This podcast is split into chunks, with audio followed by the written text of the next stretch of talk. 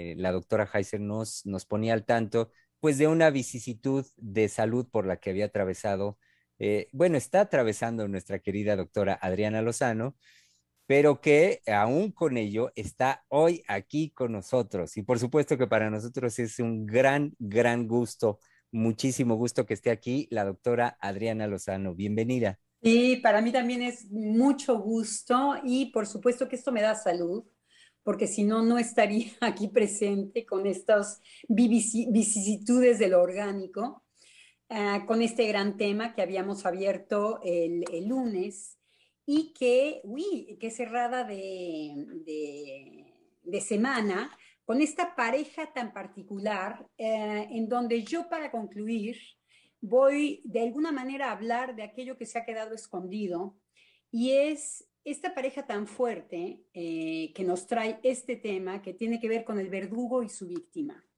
Y como muchas veces no se habla y se queda eh, en estas eh, identificaciones masivas de las que hacían referencia tanto los, eh, los hombres, eh, en palabra de hombre del martes, como ahora Giselle vuelve a remarcar, en donde efectivamente muchas veces no se puede hablar de una experiencia de sentirse objeto de alguien o de algo, que se puede ser nuestro verdugo, y que solamente en una experiencia analítica esta cuestión se abre porque tiene que ver con la manera como un sujeto se puede poner en posición de objeto. Eh, y esta eh, dificultad de poder tener un discurso propio, porque los, eh, lo que nos va a hacer tener un discurso y lo que nos va a dar un estatus de sujeto es poder experimentar la contingencia que vamos a vivir y poder hablar de ella de manera propia. Porque nos descubrimos en este discurso de poder hablar sobre nuestra contingencia. En el caso de experimentarse víctima, en el caso de sentirse víctima, en el caso de aceptar estas etiquetas de victimización de lo social, nos indica que puede haber una experiencia del sujeto en donde se pone a merced de alguien que puede, por ejemplo, maltratarlo. Pero también dábamos el ejemplo de ser víctima de un huracán el lunes para darle una dimensión a que uno puede experimentarse también víctima de algo que es mucho más sutil y que esto solamente se revela en análisis. Y que finalmente el lugar en donde el sujeto se encuentra es no de sujeto, sino de objeto, de objeto de algo. Y es de lo que uno se hace responsable. Entonces, para poder salir este jueves con cómo la, víctima nos aleja de este eh, lugar tan digno que es el sujeto para fijarnos en un lugar que va a justificar todos nuestros actos, que es el de objeto, y que nos pega a las identificaciones masivas.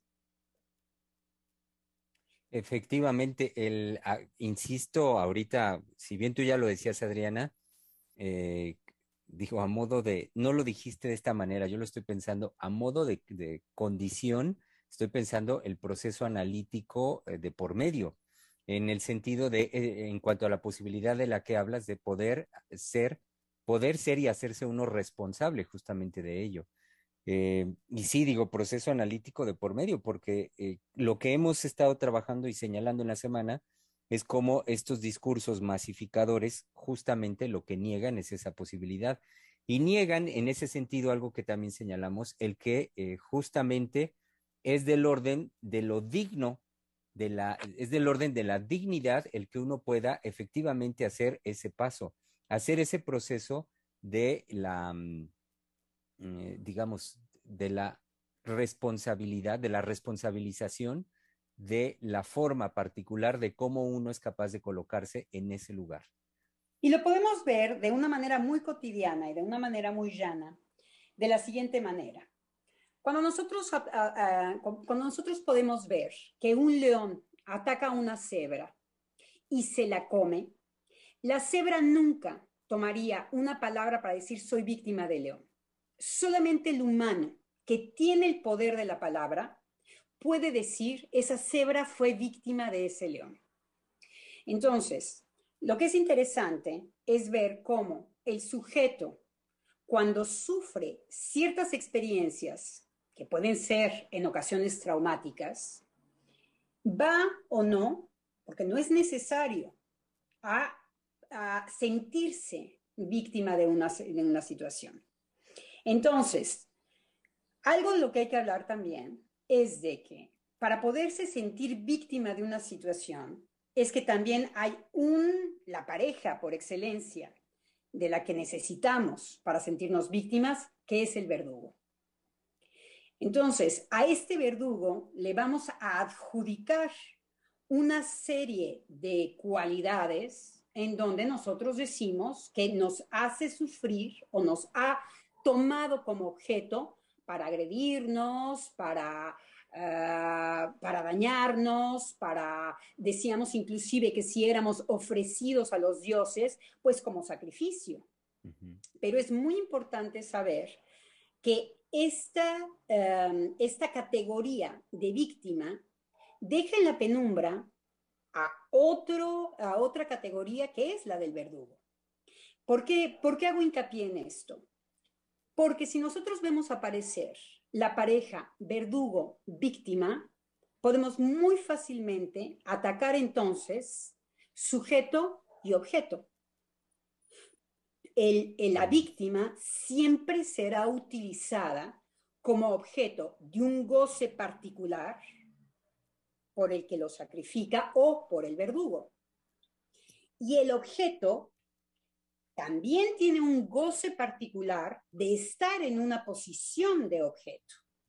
Y entonces justificará absolutamente todo lo que va a seguir después del evento de, haber sido víctima, va a justificar todos sus actos en función de ese evento. Y ese, ese, ese, ese justificar todos sus actos en función de un, de un evento y de darse un estatus de, víctima, da para, um, para el, psicoanalista una cuestión que tiene que ver con un goce particular también. Entonces, enfrentamos dos goces particulares, tanto el del verdugo, que utiliza a un sujeto como objeto, y el del objeto, que se deja utilizar por este, por este sujeto y que de ahí puede justificar absolutamente todo lo que va a seguir en su vida. Hay una cosa muy importante que nos dice la doctora Lozano, ¿sí? Es decir, no, no se toma en consideración al verdugo. ¿Por qué? ¿Por qué no se toma en consideración al verdugo? Porque definitivamente es el que tiene el poder sobre el otro. Y en contra de lo que vamos siempre cuando se trata, digamos, de sufrimiento, es que el sufrimiento se ubica siempre del lado del que no tiene el poder. Entonces, hay que subrayar que el poder que ejerce el, eh, digamos, victimado, victimario sobre la víctima, es lo que definitivamente se sanciona. Sí, por eso no se toma en cuenta al victimario, no es, digamos, en función de castigar. ¿Sí? Es decir, eh, todas aquellas manifestaciones que tengan un rasgo, un toque, una gota de poder, será siempre tomada como el que merece el castigo porque hay un abuso de poder. Es decir, tú porque puedes haces esto, ¿sí? Y por eso no tienes límites, por eso no te, no te limitas. Entonces, esa es la primera, digamos, eh, señalamiento que podemos hacer. Pero ¿qué hay en la satisfacción erótica de aquel que ejerce un suplicio en el otro? De aquel que lo victimiza. Y eso es lo que hay que subrayar. Es decir, el victimario no es tomado en consideración porque se le va a castigar. ¿En qué no está tomado en consideración? En el sufrimiento. Es decir, si alguien nos habla del goce franca y llanamente, es el torturador, el que, el que ejecuta la, tortura.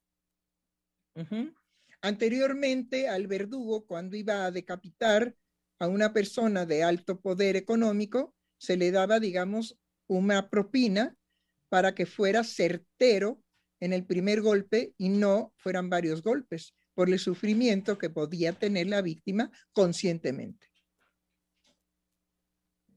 Entonces, se le adjudica al victimario, indudablemente, una satisfacción ya dada.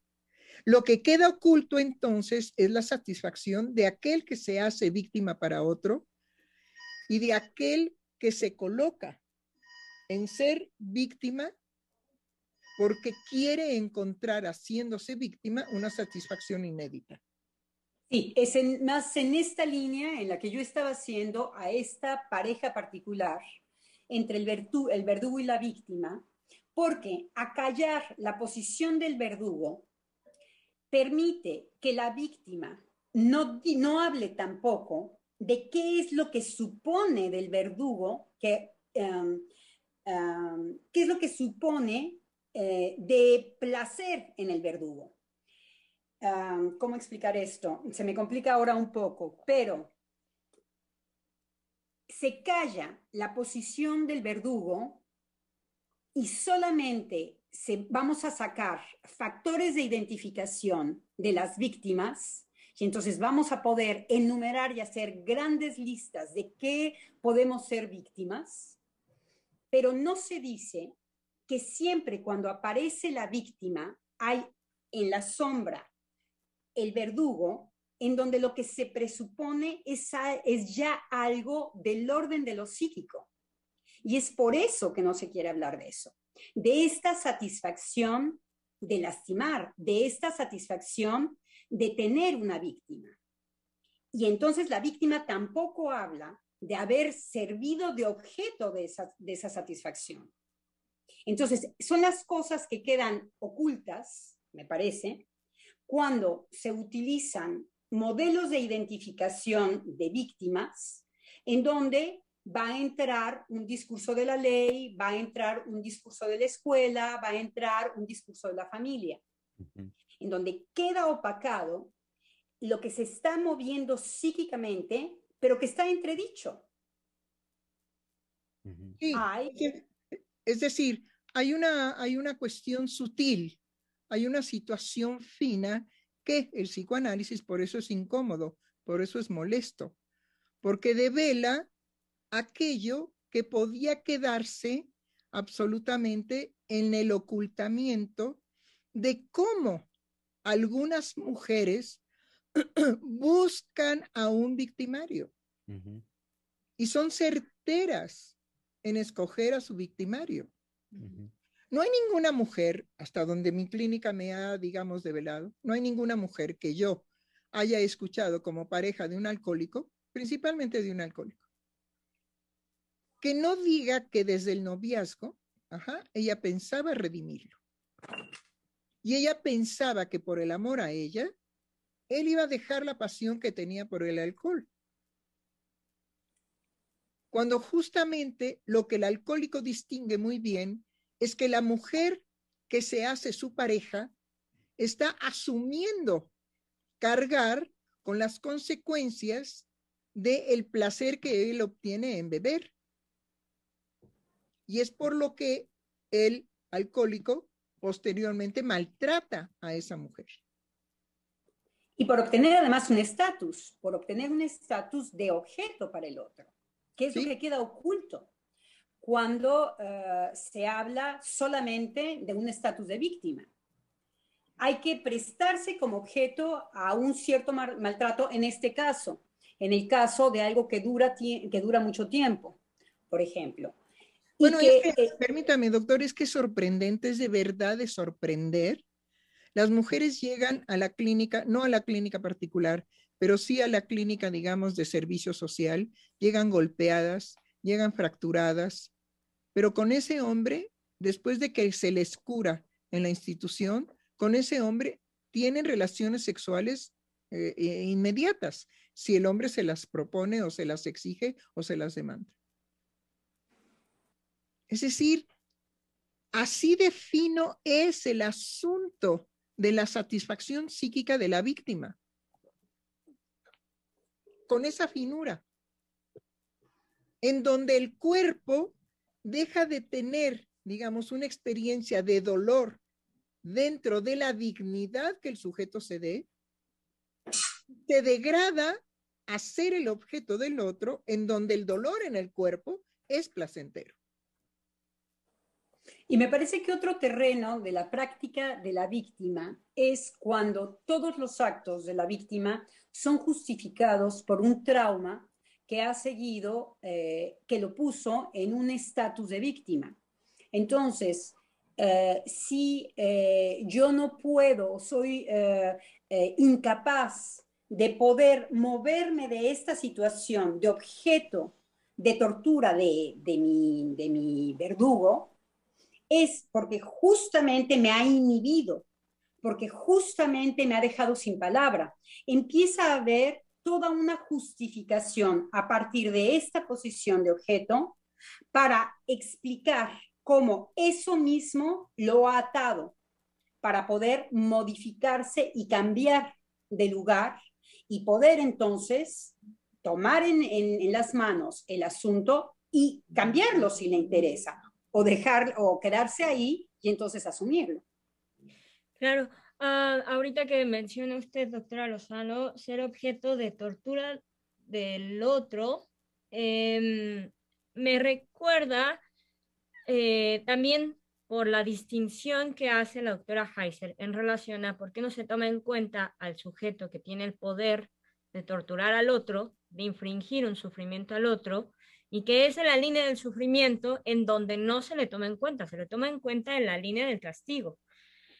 Eh, esto lo, lo, retomo porque justamente en, en nuestro tiempo actual, en donde hay un pregón de la víctima eh, me parece que se, más allá de ir a lo minucioso del evento, en donde podamos nombrar que hay una víctima, más allá de ir a, a lo minucioso del evento, se toma en cuenta una identificación masiva con el poder y aquel que tiene poder, por supuesto, tiene poder de, ejercer un daño sobre otro, pero no quiere decir que necesariamente en el evento en el que se nombran víctimas eh, haya tal ejercicio de poder en esa línea. Lo, digo porque en el caso muy específico en el cual en la Cámara de Diputados, ah, no sé si Germán me puede ayudar porque no puedo recordar el nombre de el expresidente de la Cámara de Diputados. ¿Lo recuerda mm, Germán? Eh, ahorita este no. hombre ya muy mayor, este. Ah, Porfirio Muñoz Ledo. Porfirio Muñoz Ledo, ajá, Porfirio Muñoz Ledo. Eh, estando él en la, digamos, en ese cargo de, de, ser presidente de la Cámara de Diputados, hay un evento en el que una mujer del PAN y hay que decir el, partido porque tiene que ver con la provocación, pero tiene que ver también con la ola de eventos y con, con cómo se está amarrando el discurso eh, feminista a esta línea de victimización. Entonces, esta mujer del PAN pasa al estrado, pasa al estrado eh, con su bebé, amamantando a su bebé, y entonces el, Muñoz Ledo le señala que hay un mínimo de respeto que requiere la junta que estaban llevando a cabo. Un mínimo de respeto. Y le pide que por favor retire a su, a su bebé del estrado. Esta mujer, embravecida, por supuesto, no acepta ser bajada de esa manera y eh, argumenta que es un acto violento en contra de ella. cuando lo que está en juego es una provocación en la línea de que soy capaz de provocar una agresión en, cualquiera que tenga un poder. Pero además, en esa, en esa línea de discurso, del, eh, en donde se movilizan los afectos por una sola imagen que se da, ciertamente las mujeres se levantaron, gritaron, y lo más delicado, a mí me pareció, es que este hombre ofreció disculpas. Ofreció disculpas cuando lo que había que hacer era defender la postura de lo que se estaba violando. Una cosa es que esta mujer tenga que amamantar a su bebé y eso no se opone a, a los valores que este hombre le señala, ¿no? Hay un mínimo de respeto a esta tribuna. Bueno, pero ¿cuál es la característica, digamos, de una provocación femenina? Es decir, ella sabe que con un bebé en brazos, ajá, y, este, y demostrando que el bebé está siendo alimentado, pues se supone que es inclusive el rostro de la maternidad noble, divina, encantadora por, por, este, por, historia. Sí, sí, sí. Y que además es el emblema del seguro social. ¿Sí? Aparte de todo eso. Entonces, ¿cómo es posible que un priista no pueda doblegarse ante la imagen de la madre amamantando por excelencia? Pero es ahí donde podemos decir también algo. Es una característica de lo femenino. El utilizar lo femenino en función de provocar la degradación masculina. Hace mucho tiempo que yo eh, luché mucho a partir de señalar siempre cómo la mujer se hace, se hace golpear, cómo la mujer se hace degradar, cómo la mujer se hace. Me estoy refiriendo, digamos, a cómo el sujeto le demanda al otro, pégame, maltrátame, insúltame, eh, jaloneame, desgárrame, ¿sí? pero que es la provocación femenina hacia el hombre. Por eso yo cuando atiendo, digamos, este tipo de casos, siempre le digo al esposo, sabe que cuando ella se ponga en ese plan, sálgase corriendo, pero corriendo de, de su casa. Doctora, me dice, ya lo he hecho, pero me persigue, escóndase, busque un refugio en donde ella no lo pueda alcanzar para llevarlo a la degradación de la cual usted después no se va a reponer. Porque en el momento en que usted suelte el primer trancazo por la provocación, ¿sí? O la maldición que le eche, ya, ella alcanzó la satisfacción de degradarlo a usted. Entonces, fíjense cómo la víctima se vuelve victimario del hombre por los, por los artificios femeninos. Y esto es algo que queda muy oculto. Como queda oculto también, y lo vemos más en un trabajo analítico, queda oculto em, en toda la dinámica familiar de los, de los pacientes que nos vienen a ver a análisis, que para un paciente es muy claro y que nos lleva mucho trabajo el eh, poder sacarlo de una situación contingente a una situación de deseo del inconsciente. ¿A qué estoy haciendo referencia? A que para los sujetos vienen muchas veces y generalmente es toda una parte en análisis, que es bienvenida, de una queja de la familia, de la queja contra la madre, de la queja contra el padre, de la queja contra los hermanos, del lugar que ocuparon. Y poco importa si sean eh, lugares privilegiados o si sean lugares eh, que son menos privilegiados. Y cómo el sujeto en análisis justifica su, su sufrimiento a partir del encuentro que ha hecho con una familia que él no ha elegido y que la tiene que sufrir. ¿Por qué hago referencia a esto? Porque tener que pasar por todos estos terrenos nos muestran cómo para el sujeto es muy difícil poder reconocer que en en una gran parte de su sufrimiento, está él como sujeto. Entonces prefiere venirse a albergar en este lugar del objeto. Y que esto, bueno, hay que eh, trabajarlo y hay que trabajarlo intensamente en análisis para que pueda aparecer por primera vez un sujeto que habla de su experiencia de haber encontrado esta contingencia, pero que él ha hecho algo de ella. Y el reconocimiento de que hay su huella en su vida.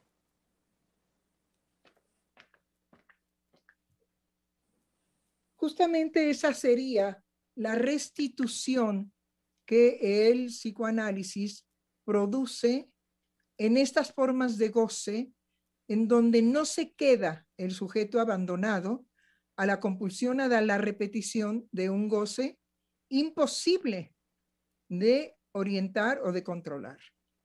Entonces, el análisis viene precisamente a hacer una neocreación en relación a lo imposible del goce.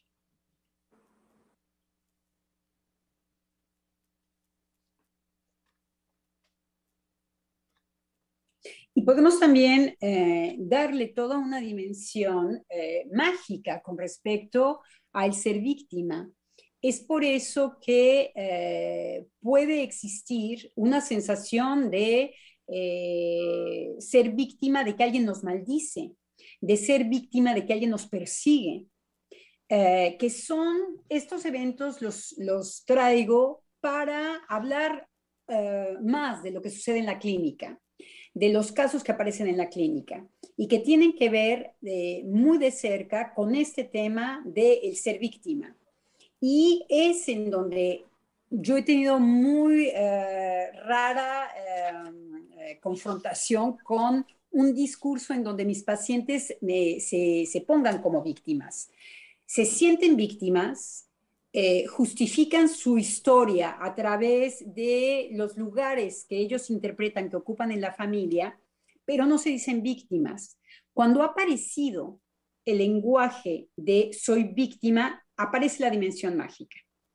Aparece, me siento, me he sentido perseguido, me siento víctima, como si me hubieran maldecido, y entonces podemos ver lo difícil que es el tema de eh, el lugar que se puede ocupar como víctima, porque incluso nos hace aparecer toda una sensación que no tiene un verdugo que es tan evidente y que está más del lado de, eh, de algo metafísico, de algo eh, en donde nos sentimos, en donde no nos podemos explicar esta existencia y este lugar que uno ocupa en la vida. Y entonces aparece otro estatus de ser víctima que es de cosas invisibles, de cosas em, eh, persecutorias que nos revelan también cómo es que el sujeto se percibe y se siente en su existencia.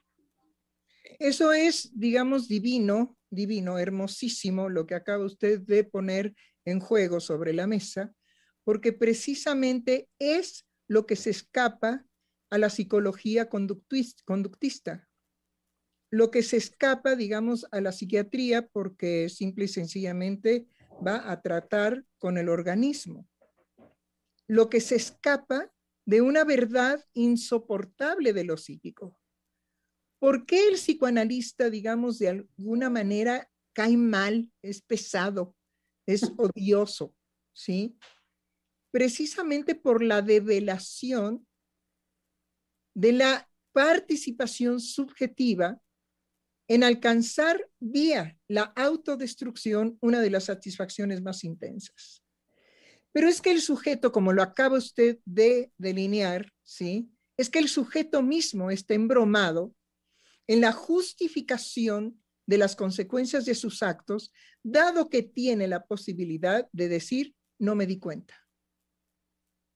Y ese no me di cuenta es, bueno, verdaderamente eh, destructivo hasta más no se pueda imaginar porque destruye también el lazo social. Cuando un sujeto dice que la consecuencia de su acto no tiene responsabilidad para él porque no se dio cuenta, ya destruyó cualquier posibilidad, pero cualquiera, ¿eh? Cualquier posibilidad de llevar el acto del sujeto a la dignidad que le da el psicoanálisis al acto del sujeto. Pero claro, tiene que haber una asunción por parte del sujeto de las consecuencias de sus actos. Pero ante un no me di cuenta, lo hice sin querer, yo no soy una persona que busque el daño para nadie, y está, digamos, evidente ahí el cadáver extendido del hijo que se suicidó por la crueldad de la madre y dice, yo no tengo nada que ver con esto. Él desde que nació ya estaba señalado y ya estaba perdido. Le digo porque tuve un caso así. Así hablaba la madre frente al cadáver de su hijo. Entonces, él nació mal. ya, me lo, ya me lo dieron descompuesto. Ahora, yo ahí estaría eh, por indicar que había una pareja. Había tanto el verdugo como la víctima, lo cual puede muy fácilmente cambiar los lugares. También el que, el que se echa de la ventana eh, se ha quedado fijada a una posición de objeto de la madre. Entonces, sí, eso ya lo, este, ya lo trabajó usted, pero yo quería subrayar lo extraordinario definitivamente de lo que usted había señalado con un caso clínico, que es la mejor forma en que aquello que se dice tan a veces complejo de lo que descubre el psicoanálisis es muy evidente en el caso clínico. Y tiene que ver con la asunción, tiene que ver efectivamente... ah, perdón. No, digo, el caso clínico es el que respalda el decir del psicoanálisis porque el psicoanálisis no es una teoría que se haya gestado sin lo vivencial del sujeto en su decir en la clínica frente a un psicoanalista. Entonces, la teoría psicoanalítica se construye a posteriori del trabajo de, dilucidar qué es aquello de lo inconsciente y del inconsciente que está siendo transmitido, traspasado por el analizante en su decir.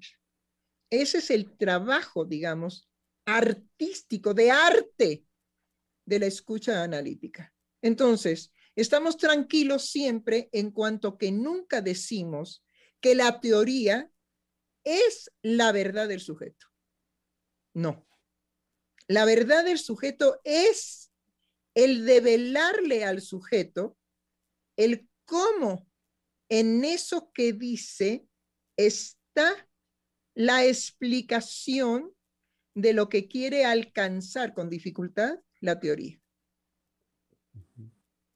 Y totalmente, en eso que dice, porque una experiencia traumática, eh, sea la que sea, y lo vemos también en análisis, no necesariamente pone a los sujetos a ponerse en una posición de, víctimas. Vemos cómo los sujetos inclusive nos acomodan de esas etiquetas cuando lo social viene a imponérselas y hacerlos doblemente víctimas, si podemos decirlo de esta manera. Y es que es doble victimización. Entonces, eh, eh, eh, ¿por qué? Porque lo único que puede alcanzar aquello que ha vivido el sujeto es que el sujeto se ponga a hablar de eso. Claro. Es la única manera, inclusive para el sujeto. Por lo que decíamos anteriormente, la dificultad de poder hacer una asunción, de hacer un llamado a aquello que tiene que ver con mi deseo. Por eso quería, efectivamente, doctora, usted me pescó perfectamente y al vuelo, hablar de estos casos en donde eh, todo lo que tiene que ver con la magia se viene a mezclar también con aspectos de víctima. ¿Por qué? Ya esto no puede ser pescado por los eventos sociales, sino se, son vistos por la clínica analítica, en donde vemos que este estatus de víctima no es cualquiera. Por eso yo quería tratarlo desde la figura del sujeto y el objeto. y cómo puede haber un goce tanto en una posición como en otra. Y como usted eh, puntualizaba muy bien que muy rápidamente se pueden voltear los, lugares. Y la complicación es que esto es constitutivo del inconsciente. Entonces, sobre todo, no una identificación masiva, sino ir a hablar en un trabajo analítico de cómo uno se experimenta en este tipo de, fenomenologías. Los hombres decían que no ofrece muchas veces este, en palabra de hombres, no ofrece un resarcimiento el tratarse de víctima. Y efectivamente es lo que vemos en lo social. Vemos como muchas veces las gentes dicen, déjenme tranquilos, no puedo ni siquiera establecer un trabajo de palabra, porque ustedes ya me vinieron a exigir, bueno, pero usted cómo se siente víctima, ese es el, um, todos los discursos eh, que tienen que ver con la ley, eh, que Valeria tocaba con, um, con la apertura de People 7, en donde efectivamente vemos cómo eh, los discursos del derecho, los discursos de la justicia, vienen a pedirle cuentas a las víctimas de de cómo ellos se sienten objetos eh, de ser víctimas. Esto es una exigencia de un amo. El sujeto no puede hablar tan fácilmente de su posición como objeto de, de, de, como objeto de goce. De goce. En cambio, sí se le exige que se explique de esa manera. Son los discursos de la ley, son los discursos del derecho. Claro, y sobre todo hay un juego, digamos, muy curioso en relación al ejercicio del derecho, ¿sí? Es decir, por un lado, quieren que el sujeto diga. Solamente, sí, porque le demanden, diga usted, ¿sí? Eso es muy interesante. La paradoja de diga usted es coercitiva en cuanto que no permite lo que viene a ser una regla fundamental en el psicoanálisis. Dígalo como quiera dígalo como venga, Dígale, dígalo como se le ocurra. Y por otra cosa, doctora, porque supone que se puede decir. Bueno, eso es peor. Eso es peor. Por eso habla el amo. No, bueno, Porque exige una posición que no se tiene. Ahí acabó con el cuadro usted, en el sentido de que él, el sujeto, digamos, que entrevista a la víctima por el lado de lo jurídico, ¿sí? De todo puede saber, menos de lo imposible de decir del goce. Exactamente. E, e, incluso, doctora, incluso hay los casos en las instituciones que cuando aquel que recibe la, denuncia, la declaratoria de la persona que llega como víctima, si en su decir aparece algo que dejara ver eh, su participación, el, el, que lo escucha lo borra, lo niega, dice, no, no, no, eso no es posible. No, eso no. Y entonces de inmediato ajusta el discurso de la persona a que sea lo que se conoce muy bien como la declaratoria de una víctima y no salirse de ahí. De ahí, de ahí que también pensaba hace un momento por lo que decían, no es azaroso que eh, justamente en los espacios analíticos, los analistas recogemos el decir de muchas personas que ya se aventaron un buen recorrido institucional donde, donde fueron repasadas y repasadas como víctima, víctima, víctima, víctima. Mm, y que en el sujeto mismo también surge, puede surgir, claro, la, la, posibilidad de cuestionarse a sí misma por su participación, por decir, no, a ver, ya de víctima estoy muy claro. Es decir, llega un momento donde el sujeto mismo quiere hacer el esfuerzo, quiere hablar, quiere hablar, quiere hablar de lo particular, de lo que pasó, pues, de lo que, de la experiencia por la que pasó. Y es ahí en donde vemos una gran crueldad de la demanda de las instituciones con respecto a los sujetos, porque finalmente no nos quieren escuchar. Finalmente les exigen que hablen como lo que esté esperando la institución. En eso consiste la crueldad en que finalmente hacen todo una, una escenificación de que van a escuchar humanamente a una persona para no escucharla.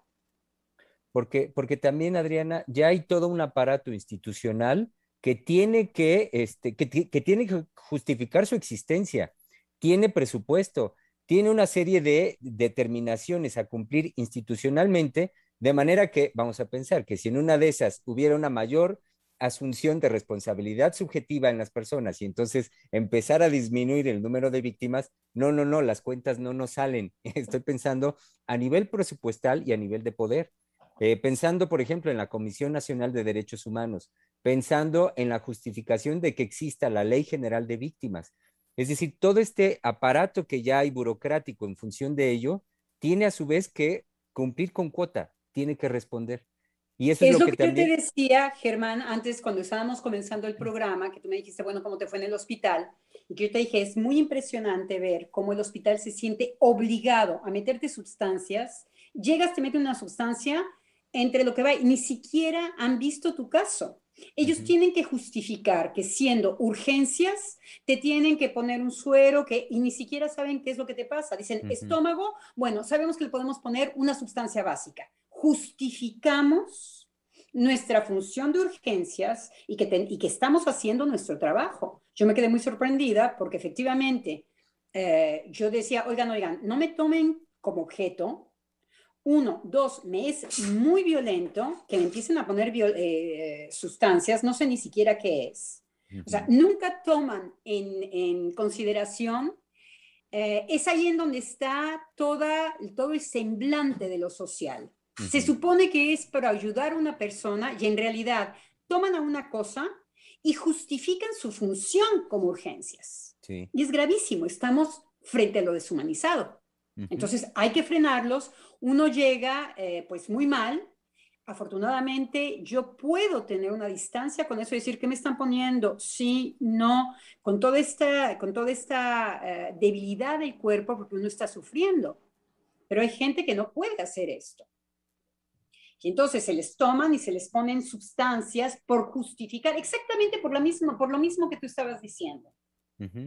Entonces vemos cómo las instituciones justifican una serie, ya, me iban a, dar morfina, también les dije, ya se me bajó el dolor, pero no hay nunca una posición de escuchar al sujeto. Es simplemente un interrogatorio. Lo que sí hay es un interrogatorio. Y lo que tú decías, Germán, cuando el sujeto se sale del interrogatorio y se puede y se pone a hablar es no, no, no, no, señor. No. Sí, no, no, no. Aquí eh, de inmediato sería, usted no pudo haber participado de la golpiza que le dieron. ¿Cómo cree? Quitamos eso. Si lo dijo, está usted mal, lo borramos.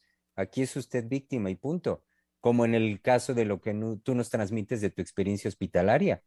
Así es, o sea, uno ahí... Este, Entonces, estamos expuestos a los interrogatorios, hay que decirle, hay que decirlo fuerte. No nos están preguntando ni considerando como sujetos, como personas. No, eh, Nos están interrogando y están haciendo una función de institución en donde son sordos de entrada. Claro. Eh, estamos expuestos a la, este, a la etiqueta. Cuando tú dices ahorita el interrogatorio, es que eh, uno de inmediato, en cuanto llega a un, a una, sí, a un trato institucional, es etiquetado. No hay sujeto. con lo primero que uno diga o por la condición que uno llegue, de inmediato aquel que lo va a recibir es, a ver, ¿en qué etiqueta lo pongo? ¿Este dónde va? ¿Con qué cumple? Y entonces es, es por la dinámica institucional y con lo que hay que cumplir. De manera que... Ahora, eh, si regresamos a nuestro tema, si regresamos a nuestro tema, ¿qué es la tentación, digamos, lo pongo de manera muy eh, coloquial, en la que podemos caer? En ponernos en una posición de víctima. Ah, en ser el objeto de un hospital. Pero para eso yo, te, yo eh, em, tengo que quitarme de un confort y exigirme, inclusive con todo y un dolor, al otro decir, yo no estoy en el lugar de objeto, no tengo ganas de ponerme ahí, no quiere decir que no me seduzca ese lugar. Claro. No quiere decir que yo no esté eh, a merced del inconsciente que también me dice, chula, aquí te economizas. Vas a tener un placer como objeto, hagan de mí lo que ustedes quieran. Eso es lo que uno tiene que saber. Lo que uno tiene que saber es que uno va con este tipo de deseos. Entonces lo puede identificar y poner un, un, alto primero a uno mismo. No me doy en cuerpo y alma a la institución, aunque tengo la tentación de ser su víctima. por el goce que yo voy a sacar. Sí. Ahorita que dices, Adriana, uno va con la tentación de, esos deseos. Eh, pensé, eh, por lo que decía también la doctora Heiser hace rato, es que a uno lo constituye eso. O sea, que, eso, es, que eso es lo que, lo que de raíz, lo que de, de orden fundamental, como analistas transmitimos, trabajamos, es que eso a uno lo constituye. Y es lo que eh, en uno, ante la, primera oportunidad o posibilidad, ¿no me escuchas, Adriana? Hola, hola. ¿No? Yo dejé de oír a Germán.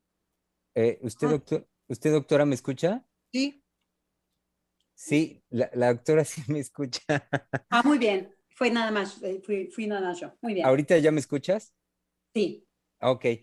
Eh, y decía, entonces, es eh, señalar que es eh, esta posibilidad de que uno vaya con esos deseos es porque de, de, origen, digamos, nos constituye, es que eso es constitutivo. Y eso es lo que a la primera oportunidad de, de seducción se va a poner en acto en el sujeto. Totalmente. Es por eso que el psicoanálisis, el psicoanálisis no es moral, porque sabe muy bien que eh, no es que uno no esté constituido de todo esto, sabemos que estamos constituidos de todo esto. Ahora, ¿qué es lo que el sujeto, una vez que lo descubre y sabe de qué va con él, va a hacer? Eso no lo sabemos como psicoanalistas. Pero que efectivamente no hay una garantía en donde yo no me vaya a jugar en mi falta, en mi castración, en mi... Y lo veo, lo que sucede es que los sujetos que hemos hecho un trabajo analítico, eh, no podemos negar que decimos, bueno, yo participo de esto. Claro, y eso que, que, relata doctora Lozano, eh, que es muy importante decir, como usted lo subraya, no hay garantía, sin embargo vemos la posibilidad que se le abre al sujeto de servirse de su propia decisión en ese momento en el que sabe que está en esa línea de ser seducido por él mismo, ¿no? Por, por algo que le puede ser satisfactorio eh, a él mismo de manera mórbida. Entonces, creo que mm, en una pregunta que la doctora Heiser muchas veces nos hace, de qué se forma cuando se forma un analista, tiene que ver con el sostenimiento de esa decisión en los puntos candentes en donde uno puede ceder a, las formas de satisfacción mórbidas. Sin garantía, por supuesto. Sin garantía, sin que eso también, el acto en sí mismo en el cual el sujeto se cinde no lo sorprenda. Porque es a posteriori que, que, que se da cuenta de lo que operó psíquicamente en él durante todo el proceso. Es a posteriori, en el momento está actuando.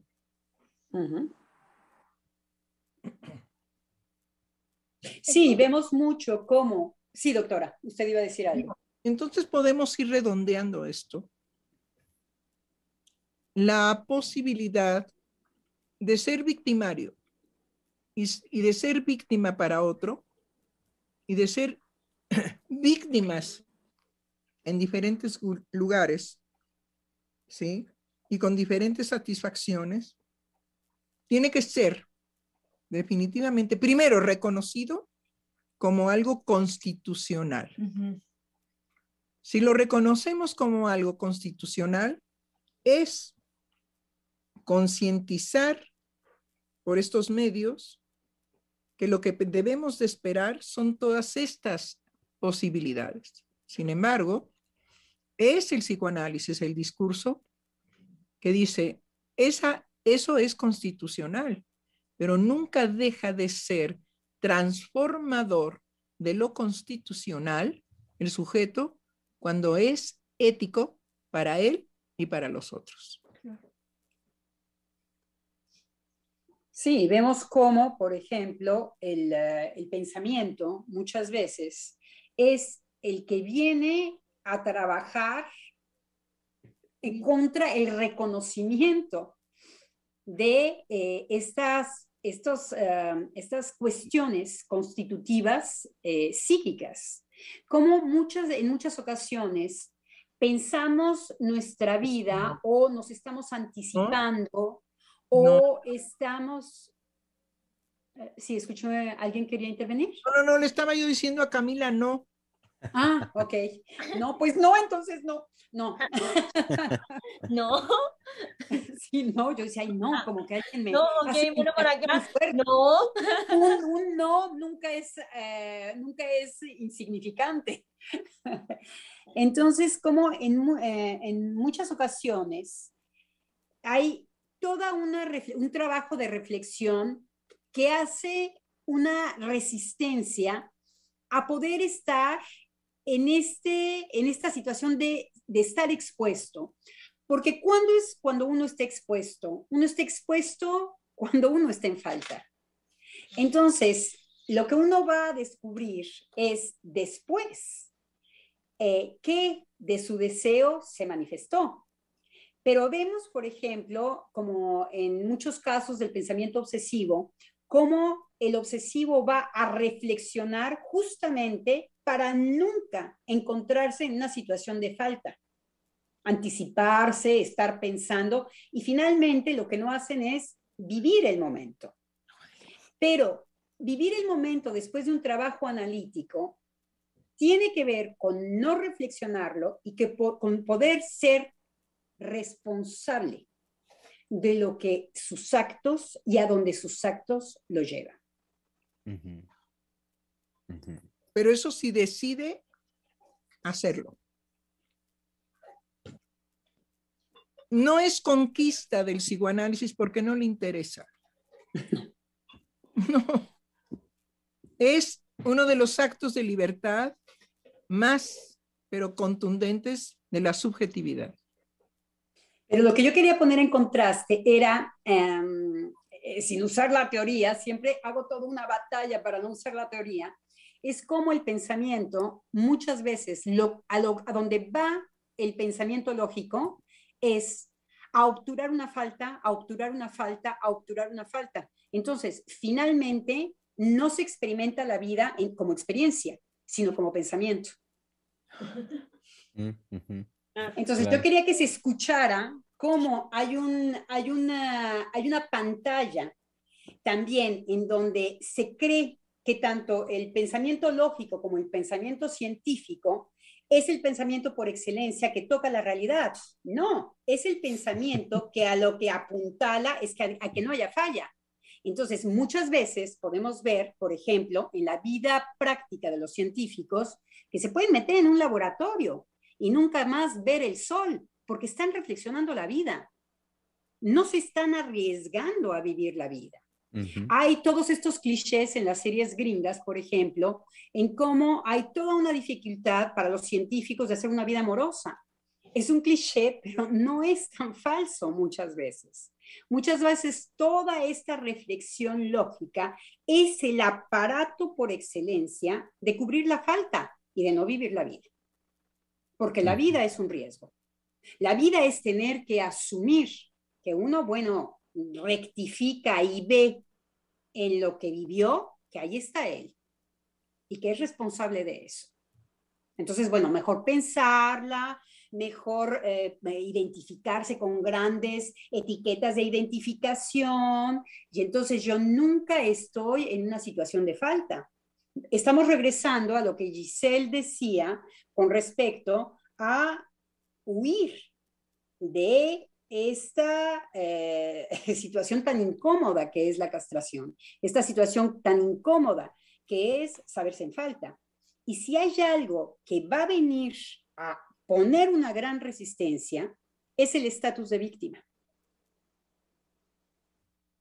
O sea, vamos redondeando que la víctima, el victimario y el estado, digamos, de victimez le permite al sujeto estar permanentemente en un caldo de perversión.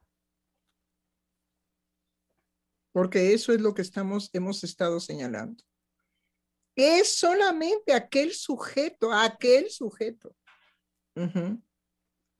que puede sentirse incómodo con guardarse su perversión en cuanto a la participación que tiene activamente de todo lo que le acontece en su vida, es el único que va a decir, no, no, no, no, las cosas no son así. Yo pude haber estado en una situación de víctima, pero jamás dejaré de pensar en que participé para ponerme en ese riesgo. Hay de alguna manera una participación mía que desconozco y que tal vez vaya yo a desconocer el resto de mi vida, pero la sostengo como desconocimiento, la sostengo viva como desconocimiento, lo desconozco, ¿sí? Pero no dejo de responsabilizarme de ese desconocimiento. Eh, doctora, colegas, si me permiten, daré lectura a los mensajes que hemos recibido por el día de hoy de parte de nuestro querido público Radio Escucha. Israel Henry III nos dice, buena tarde, de lo que están hablando me hicieron pensar que en el libro de Hannah Arendt, Eichmann en Jerusalén, la filósofa también puso en evidencia que el pueblo judío encontró las vías para lograr una satisfacción al identificarse como víctima. Por supuesto, este señalamiento le costó a Arendt la expulsión de su propia comunidad judía. A propósito de esto, doctora Lozano, ¿acaso Eichmann funciona como este sujeto-objeto, identificado al significante de la autoridad que nunca interroga y como un objeto, en tanto herramienta para que opere la crueldad de la maquinaria nazi? No, no, no. No, no, no, yo no estaría. No, no, no, definitivamente no. Es ahí como el discurso puede llevarnos definitivamente a decir algo que es absolutamente en contra de lo que el trabajo psicoanalítico hace. Por eso lo descarto inmediatamente, no. y a mí se me fue un momento la, no, no tenía la, no escuché toda la pregunta porque... No, no, no, es que, es que hay que ver cómo concluye. Y nada más nos deja a nosotros la posibilidad de decir sí o no. Ese es un atrapamiento. Y no, no, no. El psicoanálisis nunca se mete en situaciones de sí o no. Y no se vale atrapar al otro, digamos, con el discurso. Entonces, no. No hay comentario para eso. Porque nos deja encadenados en sí o no ni sí ni no. Más bien, no. y luego me dirán a mí la pregunta porque se me estoy perdiendo la, la por momentos pierdo la conexión. Hay, hay brincos. Claro, y qué bueno que la perdió porque yo intervine inmediatamente porque estoy una bala perdida para la escucha del discurso detectar perfectamente lo que está en juego y López Obrador me copia. es una bala perdida.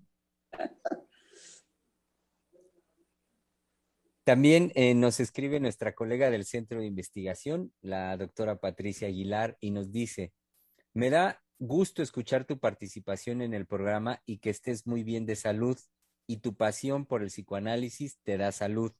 Eh, yo creo que la doctora Aguilar se refiere a ti, Adriana, sin lugar a dudas.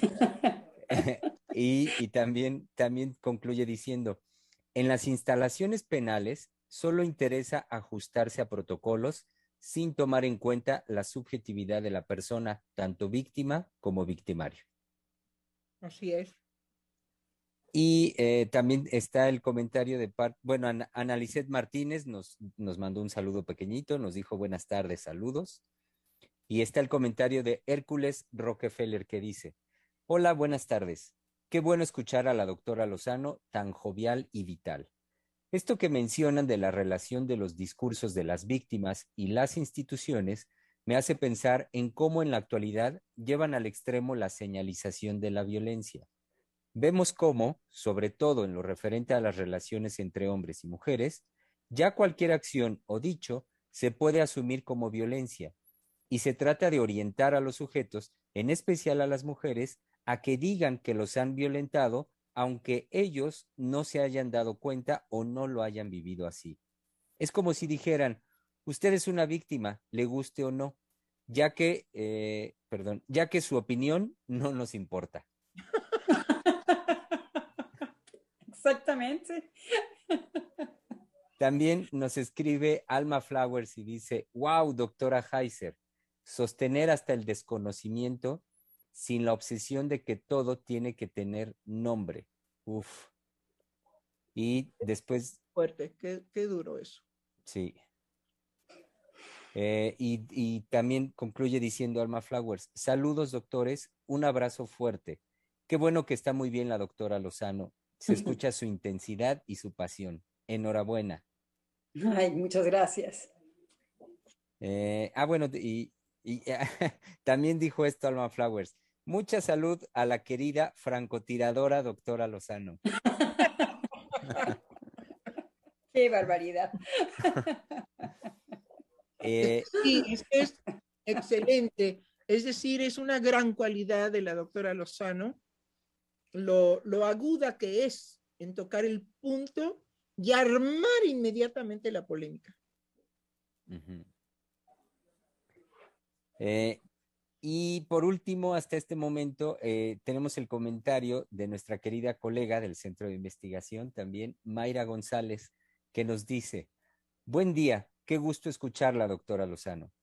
Pienso que el ser humano puede encontrarse en el lugar de víctima, pero me parece que lo hermoso del psicoanálisis es que de esa vivencia el sujeto puede dignificar con su palabra y sus actos esa vivencia y crear un lugar de no ser víctima. Saludos a todos. Ay, sí, eso es verdad. Pero no sin la anuencia del sujeto. El psicoanálisis es absolutamente impotente en cuanto el sujeto dice, sí, ya lo sé, pero aún así me vale madres.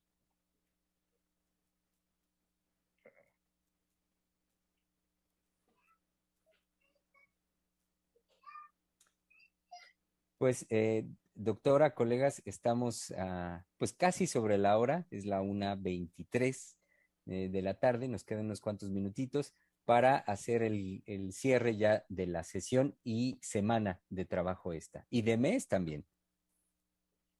Bueno, pues entonces podremos subrayar, si es posible, los puntos que a nosotros nos parezcan en estos 10 minutos que tenemos, lo más importante para dejar a pensar a, nuestros, a nuestro público escucha?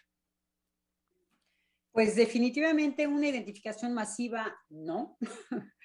eh, dar cuenta de que eh, eh, muchas veces hablar de víctimas no ofrece, no ofrece tampoco un re resarcimiento, eh, que hay una pareja particular que se yergue y que esto solamente tiene un lugar eh, y un espacio en un espacio analítico que es el verdugo, el verdugo y la víctima, en donde es constitutivo una situación de objeto y sujeto que hay que ir a cuestionarse para no quedar a merced justamente de estas identificaciones y de esta uh, crueldad muchas veces social que nos exige ocupar lugares que quizá no nos convienen.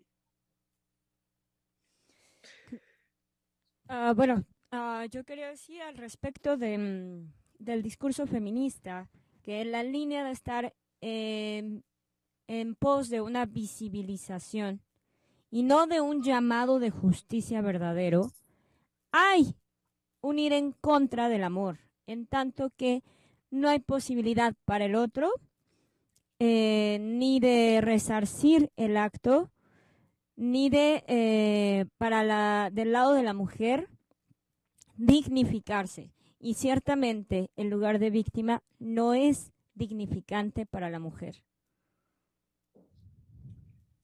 Eh, también eh, me gustaría comentar como otra manifestación que ha venido cobrando más lugar en nuestra cotidianidad, lo que se refiere a los niños, con esta, con el engordamiento y popularización del concepto de bullying, me parece que también esto lo que, lo que, lo que promueve justamente es en el niño esta seducción, como bien lo decía eh, Adriana, doctora Lozano, la seducción a que el niño también muy rápidamente se instale en esa posición y alcance de esa, en esa posición una satisfacción mórbida. Entonces, me parece muy importante también señalar lo que, lo que se juega fundamentalmente de todo lo trabajado también en este fenómeno del bullying. Y entonces abrir, me parece que en eso el psicoanálisis es único para que abramos espacios verdaderos de escucha al decir del niño, lo que el niño también tiene que decir de su experiencia subjetiva. Sobre todo eso, este, Germán, darle, digamos, el estatus al niño de que tiene una psique y que no es una psique infantil, es una psique de pleno derecho. Entonces, no es eh, que el niño, porque tenga no todos los recursos de un adulto, no tiene una psique clara, diáfana y digna de ser escuchado. Exactamente, doctor. Pues yo solamente diría que toda esta experiencia de lunes a jueves al respecto de trabajar ardua y duramente el asunto de la victimización, la víctima, la victimización, creo que habrá que sostener el término para que no muera precisamente en las identificaciones masivas que impiden la participación del sujeto en la consecuencia de sus actos, independientemente de que sean para él claros y conscientes o que sean absolutamente inconscientes no importa. Creo que hay que contener y mantener el término porque será lo único que permitirá, en lugar de irse a identificar masivamente y quedar a merced de un vacío, porque no es la palabra del sujeto, es una identificación en el grupo.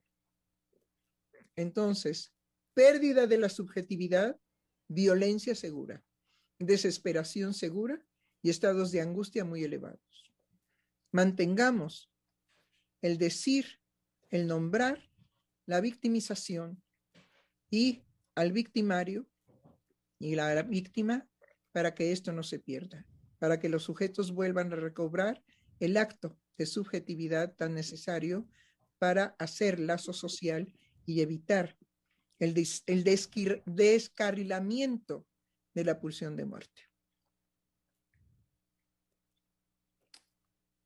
Pues bien, querido público, eh, los invitamos, por supuesto, a la ya tradicional cita que tenemos de mediodía en este su espacio, el espacio de la conversación Freudiana Radio, la voz psicoanalítica del mundo, y que bueno, pues encontrémonos en agosto.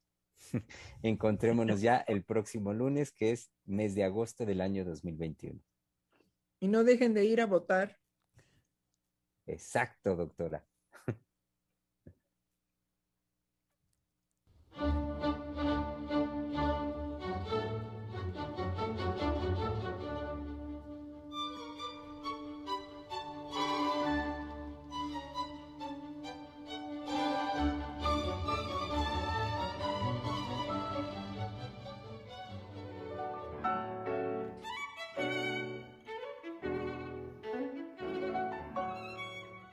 Freudiana Radio, la voz psicoanalítica del mundo.